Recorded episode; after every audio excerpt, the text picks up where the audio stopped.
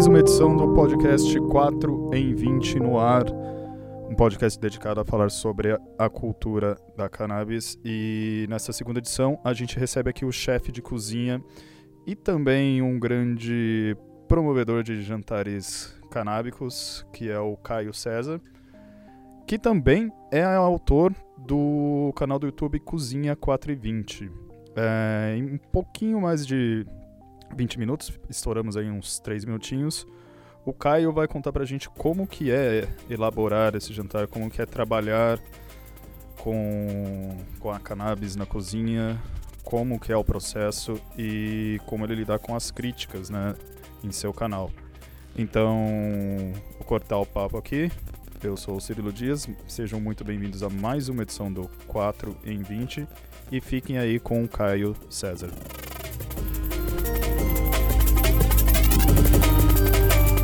Primeiramente, eu queria saber quando foi que você começou a se interessar pelo assunto da, da culinária canábica? Cara, foi um. Ah, essas coisas da vida meio acidentais, né? Um, eu sempre fui muito maconheiro, mas para falar a verdade, quando eu comi na, na, na juventude, assim, na época da faculdade e tal, eu comi no, numa festa uma ou duas vezes, fiquei muito chapado, com muito sono, achei um saco, então eu não gostava, não, não tinha muito interesse pelo assunto em si.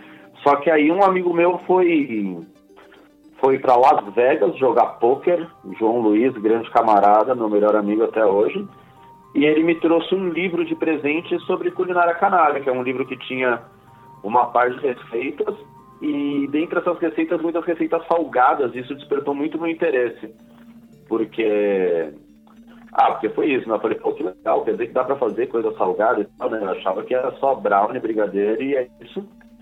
Embora seja até meio óbvio, né? Se você para pra pensar que não dá pra fazer qualquer coisa.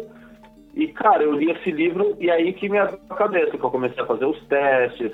Era um livro muito legal que também já falava sobre descarboxilar a erva, por exemplo, explicava como é que funciona no organismo e tal. Então foi um livro chamado de Marihuana Cookbook. Recomendo. E aproveitando já o gancho, que é a, a, segunda pergunta, né? Que muitos acham realmente, né? Que a culinária canábica é só você fazer aquele brownie que vai te deixar doidão. Ou então o brigadonha. Mas a maconha, como a maconha, enfim, a planta inteira, como todos sabem, né? Você pode fazer o uso dela de diversas maneiras. A folha você usa para uma coisa, ela tempera comidas, né? O uso da, da, da, maconha na culinária é muito além do que só ficar doidão, né? Eu queria que você Cara. falasse um pouco mais sobre sobre esse assunto, assim, sobre o potencial do uso da, da maconha na, na culinária. Claro, porra, sensacional. É, realmente, a, a, maconha ela tem, tem vários tipos de utilização, vamos dizer assim, né? Então, para ela chapar, ela precisa ser cozida de alguma maneira, né? O calor que faz com que os canabinoides passem pelo processo que chama de descarboxilação, que perca uma molécula e aí vira psicoativo. Tanto o THC, como o CBD, como outros canabinoides. Né? Então, quando ela está crua, ela não chapa. Porém, ela não tem alguns dos efeitos mais interessantes, como por exemplo o efeito anti-inflamatório, né? Inclusive muito mais forte, né? Então, depois que eu fiz o canal, conheci muitas pessoas que foram dando relatos também, isso é muito bacana. Tem um cara que chama Max Mexicano. Esse cara ele faz suco, ele faz salada, tá ligado? Tipo, ele faz várias coisas e ele é meio paciente, tá? Ele me ensina muitas coisas assim. Então, cara, é muito bacana. Você pode colocar na salada, é bem amarga, as, as folhas são bem amargas, né? Mas é, elas cruas pode dar para criança, pode fazer o que quiser, não tem problema. Não chapa super bacana. É, eu acho que também tem uma questão assim, tem os usos no sentido culinário da coisa em si, né? Que é uma coisa que a gente ainda pode explorar pouco no Brasil.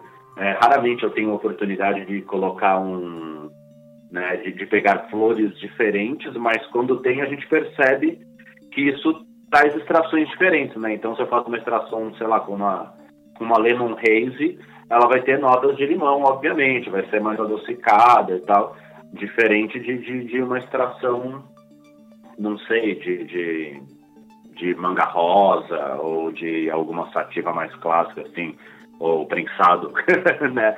Tipo, então tem, tem essa questão também, e eu acho que tem a utilização terapêutica que pode ser tanto psicotrópica como pode ser mais baseada no CBD, né? Então a utilização terapêutica é muito bacana porque às vezes a pessoa precisa precisa precisa utilizar e pode ser uma criança e tudo mais. E essa pode ser uma maneira mais lúdica também, né? Comendo um cookie, um bolo, alguma coisa assim, sem ter que ser sempre um óleo. Ou também gente que não pode fumar e tal. Então, cara, as raízes podem ser usadas, sabe? No Nordeste existe um hábito muito interessante de fazer uma garrafada com, com raiz de cannabis. Então, uhum. parece que a galera cola no, nas plantações que são. As plantações que são encontradas pela polícia, a polícia vai lá e faz aquela maldade, né? Sim. E aí eles matam tudo, só que eles tiram tudo aqui pela, pela base, né? E aí sobra a raiz dentro da terra. Aí o povo passa, recolhe as raízes e faz uma garrafada que também diz que tem efeitos terapêuticos. E eu tenho certeza que é saboroso também, porque, mano, raiz é maior gostoso, né? Pois é, né? E a gente tem até, apesar de ser muito mal feito, né? Temos o agora o documentário da Netflix, né? Falando sobre, não documentário, né? Uma série culinária da Netflix. Puta, cara, é horrível. É horrível, Mas né? sim, é bom, é bom que traz que traz o assunto à tona e tem aquela, aquela cozinheira, eu sempre esqueço o nome dela, acho que é Andrea, mas, nossa, ela é uma diva, ela é uma rainha, velho. Ela vai lançar o primeiro restaurante canábico agora, velho, em Los Angeles. Olha só, hein, já tá de visita marcada, então, né? Já, já raspando o cofrinho, né? Raspando o cofrinho pra, pra, pra ir pra lá, né? Nossa, com certeza, já tá, tá, tá na lista, cara. Mas sim, eu achei esse programa muito ruim, velho, porque tem uma abordagem idiotizante do maconheiro, né? Que é uma coisa que parece que o americano gosta de fazer, né, velho? Pois é. É, todo mundo sabe, né, que para você organizar já um jantar que tenha de sete etapas, nove etapas, assim, já não é tarefa tão simples e que exige um mínimo de um estudo, né? Você ser minimamente experiente na cozinha para conseguir já harmonizar os pratos, pensar em toda a história que você vai contar ali nesse, nesse jantar através da comida. Imagino que um jantar canábico seja ainda muito mais desafiador, porque além de você ter que pensar nesses ingredientes, você tem que pensar na dosagem do. da dosagem da, da maconha que você vai usar, se você quer mais efeito recreativo, se você quer mais efeito terapêutico, se você quer mais sabor, ou se você quer simplesmente usar os outros ingredientes como folhas para fazer, por exemplo, um, uma folha empanada ou uma raiz, enfim. Acredito que seja o dobro de trabalho e muito mais desafiador. Então eu queria que você contasse pra gente, assim, qual que é a só para as pessoas terem um mínimo de noção, assim, o quão difícil e o quão trabalhoso é você pensar em um jantar canábico seriamente, assim. Certo. É, bom, é, eu, eu acho que a gente tem que imaginar, então, né, para fazer isso, que a gente está num país onde a gente possa fazer um jantar canábico tranquilo. Né, então, vamos aqui, supondo que nós estamos lá em Montevidéu, estamos preparando um jantar canábico aí para 10 convidados maravilhosos, né, cara? Tipo, a primeira coisa que eu vou fazer, ah, como em qualquer jantar, inclusive, seria perguntar as restrições alimentares das pessoas, certo? Né, então, para já saber ali para montar o menu, né? Saber se não tem ninguém que tem alergia a alguma coisa, que não gosta de alguma coisa, assim, tipo, não suporta, né? Eu acho muito triste quando uma pessoa não suporta cebola ou azeitona. Mas existe, né? E... Olha, eu te compreendo bem, viu? Sim. E aí, cara, depois disso tem, tem a, a questão da, da dosagem, né? Então, para isso, é essencial trocar uma ideia com os comensais, né? Para começar. Tipo, para saber se a pessoa é usuária diária, se usa de vez em quando e tudo mais, porque isso vai fazer muita diferença. Então, se você tem um grupo mais heterogêneo, assim, sabe, vamos dizer assim, todo mundo é mais cabeçudo, né? Você pode fazer um um menu mais com, com, com uma ganja mais internalizada, literalmente falando, assim, né? Senão, uma boa estratégia sempre é deixar ela em, em partes que são mais dosáveis, né? Então, vamos dizer assim, você vai fazer um menu degustação com seis, oito tempos e tal, então vai ter um coverzinho. Nesse coverzinho você pode colocar umas pastinhas, uma coisa e já explicar para as pessoas qual é a potência daquilo, como é que tá, e deixar cada um escolher como é que vai iniciar, né? Porque ninguém melhor do que a própria pessoa para saber os seus limites e tudo mais. E aí daí para frente pode estar tá num, num molho, né? Num, numa decoração, em algo que se agregue ao prato. Agora, por outro lado, se é uma galera mais, mais homogênea, assim, né? Uma galera que todo mundo é cabeçudo, aí dá para você ter a coisa na massa, digamos assim, né? Tipo, dentro do, do, do, prato principal, seja ele qual for, né? Tipo, mas mesmo assim, tem toda uma questão de saber dividir essa dose em várias doses, né? Porque quando você faz um brownie, por exemplo, a intenção é que a pessoa chape na hora que aquilo de, né, na hora que digerir, pluf, vai chapar, vai bater aquela doideira forte. E no caso da, da, da, da culinária, não, né, cara? Da culinária, perdão. No caso da, do menu degustação, no caso de um jantarzinho, não. A ideia é que o negócio vá chegando aos poucos e de uma maneira que a pessoa dê risada, curta, tenha larica, queira comer mais e não fique tão chapado a ponto de ter sono ou de já ficar muito perdida de cara, né? então, tem, eu, eu acho que tem muito essa questão de você tem que saber fazer o cálculo, né? De qual é a potência que as suas extrações têm e, por consequência, saber calcular qual a potência. Então, você tem que ter esse carinho, assim, é um trabalho de sentar na mesa e fazer conta mesmo antes, né? De falar, ah, essa comida tem tantos gramas, eu estou colocando tanto de azeite, o azeite tinha tantos gramas de erva, então essa comida vai ter tantos miligramas de THC para cada tantos gramas de comida, saca? E, esse trabalhinho é meio mala e anterior e é feito isso, né? A parte nerd da coisa, sentadinho escrevendo, né? E aí depois toda a parte da cozinha comum e também o feeling, né? olhar para as pessoas, né? Reconhecer, saber se, se, se aquela ali não pode comer mais. Ah, ou seja, é o dobro de trabalho, né? Sim, é o dobro de trabalho, com certeza. E para finalizar, como você já foi devidamente apresentado aqui no início do podcast, além de ser chefe de cozinha, você tem o canal YouTube, que é o Cozinha 420, que além de divulgar as receitas e tudo mais, ele é, amparado, né, ainda no, no que nos resta na, da lei de liberdade de expressão. Porém, eu acredito que você receba ali, né, diversas, além das dúvidas, pessoas elogiando, também receba diversos comentários chulos, preconceituosos, toscos. É, eu queria saber como que você lida com esses tipos de de comentários, qual foi o pior comentário que você recebeu e um recado porque você tenha para dar, né, para as pessoas que ainda têm esse preconceito, porque como eu apresento aqui no podcast, nosso objetivo realmente é estimular a discussão. E se você tem preconceito, esse podcast é obviamente feito para você, que eu quero que a gente quer que você ouça. Então, eu queria que você é comentasse é para a gente a respeito dessa dessa sua vida de youtuber, como é lidar com essa galera? Bom, bacana. Cara, vamos lá. O canal é novo e ele, ele é realmente bem novo, ele tem cinco meses e ele vai tendo um crescimento, puta, fantástico, tá ligado? A gente tá muito feliz mesmo, porque o público da maconha é muito engajado. É impressionante, velho. Tipo, a galera é muito engajada, é muito boazinha. Eles trocam ideias, eles perguntam, eles divulgam você, tá ligado? Então, tipo, mano, sai um vídeo novo, saca? Nego no Instagram, tipo, menciona no Stories, fala, caralho, saiu o vídeo novo do 420, tô aqui assistindo, olha que da hora. Mano, a galera é muito firmeza.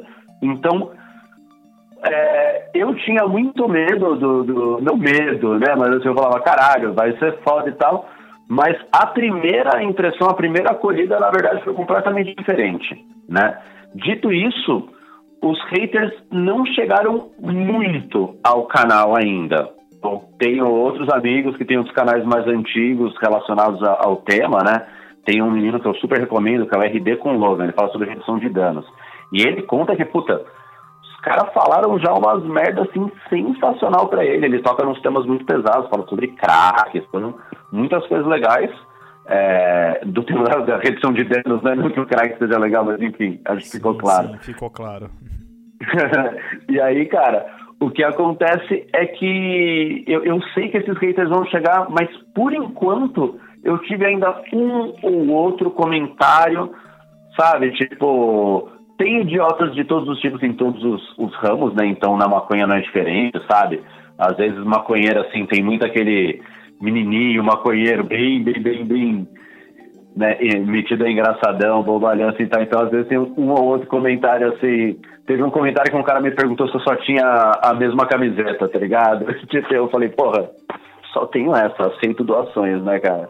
mas ainda não apareceu muita gente xingando de maconheiro. No Instagram já teve um ou outro, e o que já teve, cara, que é um fenômeno que eu considero muito curioso, é o maconheiro de extrema direita, tá ligado?